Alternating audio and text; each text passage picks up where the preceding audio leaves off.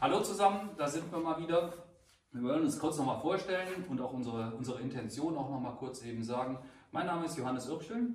Ich bin Sebastian Böhming. Wir beide sind Lungenärzte in der praktischen Medizin äh, tätig und dementsprechend auch keine Wissenschaftler, auch wenn Sie jetzt Fragen haben, die ganz, ganz wissenschaftlich sind. Gut, wir versuchen die sicherlich gut zu beantworten, wir sind aber eben da nicht wissenschaftlich tätig. Wir versuchen gerade, die Fragen zu beantworten, die Patienten uns jetzt in letzter Zeit wirklich stellen und ähm, haben jetzt auch heute mal eine Liste dabei von Fragen, die gestellt worden sind, auch per E-Mail beziehungsweise auch äh, in letzter Zeit in der Praxis oder halt eben auch äh, unterhalb der, äh, der letzten Folgen. Und da wollen wir einfach mal anfangen. Fängst du an? Kann ich gerne machen. Die erste Frage, die wir uns mal notiert haben, die an uns herangetragen wurde, was ist der Unterschied zwischen Influenza und Corona? Ja, wenn wir von der Influenza sprechen, dann reden wir in aller Regel über die saisonale Virusgrippe. Auch das ist eine virale Erkrankung, die primär unseren Atemweg befällt. Auch eine Infektion, die über die Tröpfchenübertragung sozusagen weitergegeben wird und auch eine, die unser Gesundheitssystem deutlich belastet. Corona, auch eine Viruserkrankung. Wir sprechen ja bei dem Erkrankungsbild jetzt von Covid-19, weil zuerst im Jahr 2019, im Ende letzten Jahres halt in China aufgetreten ist relativ ähnlicher Manifestationsort, auch wieder die Atemwege, also angefangen von der Nase im Prinzip bis unten hin zum Lungenbläschen und dann ähnliche Komplikationen möglicherweise mit sich bringen wie auch eine Virusgrippe.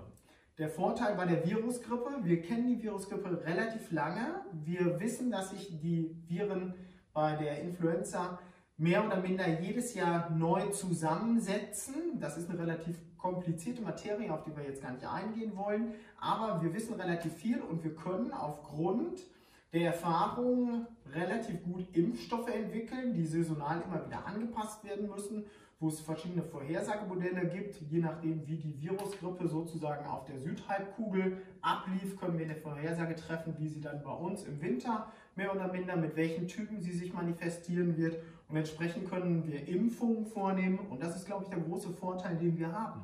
Wir haben zudem bei der Virusgrippe, der Influenza, die Möglichkeit, auch spezifische Medikamente zu geben. Das ist bei Corona aktuell noch nicht der Fall.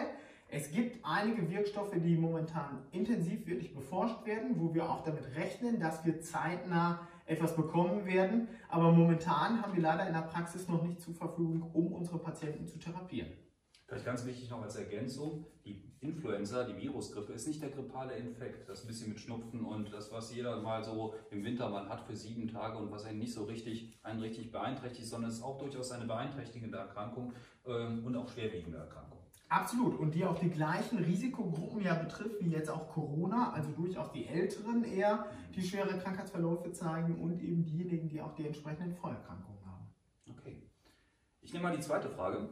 Ähm, was sind die Folgen und wie greift Corona den Körper an? Du hattest das eben schon äh, gesagt. Ähm, momentan scheint es so zu sein, dass das Coronavirus, es gibt ganz viele Coronaviren übrigens, aber das aktuell wirksame Coronavirus, was, was, auch die, was uns gerade auch die Sorgen auch macht, ähm, hauptsächlich im, im, Atemwegsbereich, im oberen Atemwegsbereich, äh, sich ansammelt und dann so peu à peu sich herunterzieht äh, dann in die Lungen. Das äh, scheint so zu sein und da muss man ja auch wieder sagen, dass äh, jede, jeden Tag neue Erkenntnisse da zutage treten. Es scheint so zu sein, dass die Lungenbeteiligung erst später auch anfängt. Ähm, dementsprechend auch die schwereren äh, Fälle, die meistens ja mit der Lunge auch zu tun haben, auch erst später nach der, nach der anfänglichen Infektion, ähm, die ja ein paar Tage dann noch dauert, bis sie dann äh, sich durch, zum Beispiel durch Schnupfen oder durch Husten oder durch ähnliche äh, Symptome zeigt, erst später dann eben zu den schweren Verläufen führt. Das ist momentan auch unser Problem, da, dass viele Menschen einfach diese anfänglichen Symptome, die sehr, sehr leicht sind, erstmal gar nicht merken und dementsprechend auch noch durch die Gegend laufen und dementsprechend andere Leute ähm, anstecken und wir auch noch nicht so ganz viele schwere Fälle haben. Wir haben schon Todesfälle in Deutschland, aber nicht ganz so viele und das ist unsere, unsere Befürchtung, dass viele Patienten noch in der ersten Phase der Erkrankung sind und äh, wir noch gar nicht wissen, wie viel dann auf uns in den nächsten Tagen zukommt. Und was man vielleicht auch da noch zusätzlich mal anfügen muss, ist auch ein Problem der Diagnostik, welches sich daraus ergibt. Wir weisen ja regelhaft äh, bei dem Coronavirus momentan das Virus über Rachenabstriche nach. Es kann aber durchaus sein, dass im späteren Erkrankungsverlauf, wenn die Lunge mit betroffen ist, eben dieser Rachenabstrich schon negativ ausfällt und dass wir dann eine Probe aus den tieferen Atemwegen benötigen. Also wir würden dann bei diesen Patienten, die dann ja zumeist im Krankenhaus stationär behandelt werden, eine Bronchoskopie durchführen und dann aus dem Bronchialsekret oder eben auch aus entsprechenden Lavagen, also so Spülproben, die wir aus der Lunge gewinnen, dann die Virusdiagnostik machen. Ja. Machst du weiter mit der Frage 3? Ich habe hab noch eine Frage. Ähm, ich lese die mal vor. Uns haben einige Mütter erreicht, welche durch die momentane Situation der Schulschließung nicht unbedingt wissen, wie sie handeln sollen in Bezug auf Freunde treffen. Sicherlich ein Problem, weil viele, viele Eltern halt eben teilweise noch berufstätig sind und jetzt auf einmal die Kinder zu, äh, zu Hause auch letztendlich irgendwie hüten müssen. Ähm, hier kam dann einerseits die Frage auf, wie viele Kinder dürfen meine Kinder, äh, wie viele andere Kinder dürfen meine Kinder treffen? Und ähm, die zweite Frage, die nehme ich gleich mit, weil das irgendwie in einem zu beantworten ist. Wir haben viele Kinder in der Nachbarschaft, es sind insgesamt 14 Kinder, immer parallel draußen, sollten diese alle miteinander täglich spielen dürfen.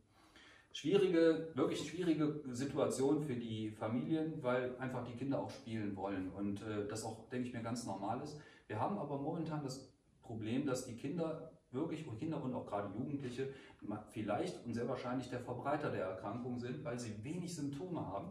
Und das Problem ist, die spielen zu 14 Kindern zusammen. Das ein Kind äh, von diesen 14 wiederum geht zu den Omas und dementsprechend ist dann die Infektionskette viel, viel größer, sodass man raten muss, dass die Kinder möglichst äh, alleine zu Hause oder in einem kleineren Kreis halt eben den man überschauen kann und den man auch irgendwo noch ähm, nachweisen und nachfolgen kann, mhm. äh, von vernünftigen Leuten halt eben dann auch untergebracht werden. Ja, ich persönlich finde es auch extrem schwierig, die Situation ja. da einzuschätzen. Ich glaube, eine genaue Anzahl, wie viele zusammen spielen dürfen, die kann man wissenschaftlich gar nicht empfehlen. Ja, da gibt es überhaupt keine Studien zu. Nichtsdestotrotz, äh, wenn Sie mit anderen Kindern spielen wollen, ja, dann vielleicht wirklich im kleineren Kreis, nicht umsonst in Schulen und Kindergarten geschlossen worden momentan. Und auch hier gilt sicherlich immer wieder Hände waschen, Hände waschen, Hände waschen. Ja. Und Finger weg von den Omas und Opas. Das absolut. Und natürlich den Abstand dann zu den älteren Angehörigen zu halten. Genau. Glaube ich, ein ganz wichtiger Punkt. Ich würde sagen, wir machen weiter mit der Frage 4 hier auf unserem CL. Erste Impfstoffe im Blick. Wie lange dauert es noch, diese zu entwickeln? Ähm, ich denke, das wurde in der Presse, in den Medien in den letzten Tagen ja doch relativ ausgiebig ähm, kommuniziert, dass weltweit viele Unternehmen mit der Entwicklung von Impfstoffen beschäftigt sind. Wir haben momentan aber noch das Problem, dass wir keinen dieser Impfstoffe äh, so weit entwickelt haben, dass wir eine Zulassung für diesen Impfstoff haben und dass dieser Impfstoff auch in einer industriell großen Menge gefertigt werden kann, sodass er uns dann zur Verfügung steht. Eine Prognose darüber abzugeben, ähm, wann das letztendlich sein wird, ist in meinen Augen ganz schwierig, weil natürlich da auch rechtliche Zulassungsprozesse eine Rolle spielen. Da ist sicherlich die Politik international wirklich hinterher, diese Zulassungsprozesse deutlich zu beschleunigen. Aber ich glaube, wir werden sicherlich noch mehrere Wochen warten müssen.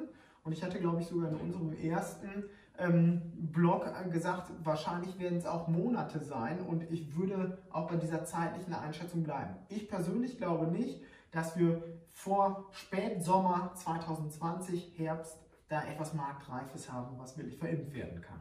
Wir sind natürlich keine Impfexperten oder keine Impfstoffexperten, aber vielleicht muss man auch sagen, es gibt ja nicht den Impfstoff. Es gibt aktive Impfungen, es gibt passive Impfungen und da ist die Frage auch jedenfalls Antikörper aus Blut von geheilten Patienten ähm, äh, isoliert werden können und dann vielleicht sogar eine passive Impfung relativ schnell dann auf den Markt kommt. Wir wissen es nicht und äh, es ist absolut absolut undurchschaubar und eigentlich kann nur die Hoffnung sein, dass die Zulassungsprozesse jetzt wirklich ganz schnell ähm, äh, durch, äh, durchgeführt werden und ähm, das hat natürlich auch Risiken, weil letztendlich diese Zulassungsprozesse teilweise ja auch so lang sind, ähm, um halt eben ein Risiko auch für die, ähm, für die Patienten dann zu vermeiden. Aber hier muss man einfach abwägen, wie viele Risiken äh, liegen da und wie viele Chancen hat ein, ein Impfstoff. So sehe ich das wenigstens. Ich mache noch eine Frage. Kann man eine Epidemie wie die äh, jetzige zu früh oder zu spät eindämmen? Würde es das Problem vielleicht nur auf einen äh, späteren Zeitpunkt verlagern? Diese Frage wird tatsächlich auch diskutiert, äh, wurde auch in Großbritannien zum Beispiel diskutiert, wo man gesagt hat, ach lassen wir sie doch alle mal krank werden, dann haben wir irgendwie einmal einen großen Peak und dann sind alle irgendwie auch immun dagegen. Das Problem, das kann man so denken, aber das Problem ist das, was wir momentan in Italien sehen, dass halt eben dadurch dann auch unglaublich schnell zu einem großen Zeitpunkt auch gleichzeitig, ähm, zu einem, zum äh, Zeitpunkt auch gleichzeitig Patienten, große Patientenmengen anfallen. Das heißt, viele kranke Patienten, auch sehr kranke Patienten anfallen. Und das führt dann dazu, dass das Gesundheitssystem das nicht mehr vernünftig abarbeiten kann. Und dementsprechend dann auch Patienten halt eben irgendwo auf der Strecke bleiben. Und deswegen ist momentan die Strategie, die wir ja hier in Deutschland auch fahren, ähm, zu sagen, lasst uns gucken, dass das ein bisschen sich über, Zeit, über eine gewisse Zeit hinzieht, damit halt eben die ersten Patienten schon gesund wieder oder zumindest gebessert sind und von den Intensivstationen runterkommen, um wieder Betten frei zu machen für Patienten, die dann sich neu angesteckt haben, ein bisschen später angesteckt haben und die dann, denen dann auch geholfen werden kann. Ja, dem bleibt eigentlich wenig hinzuzufügen von meiner Person. Ja, also ich glaube, wenn wir über Epidemie oder Pandemie sprechen, dann sind wir wahrscheinlich schon zu spät dran. Das muss man vielleicht sagen. Also sobald sowas in, in den Kinderschuhen identifiziert ist, dass es ein Problem werden könnte, lokal, ja, da müssen eigentlich wirklich recht stringente Mechanismen einsetzen. Ja, das mutet ja mitunter schon, äh, naja, schwer mit demokratischen Methoden vereinbar, wenn man so sieht, was in China erfolgt ist. Nichtsdestotrotz, ich glaube, äh, das waren wichtige Schritte.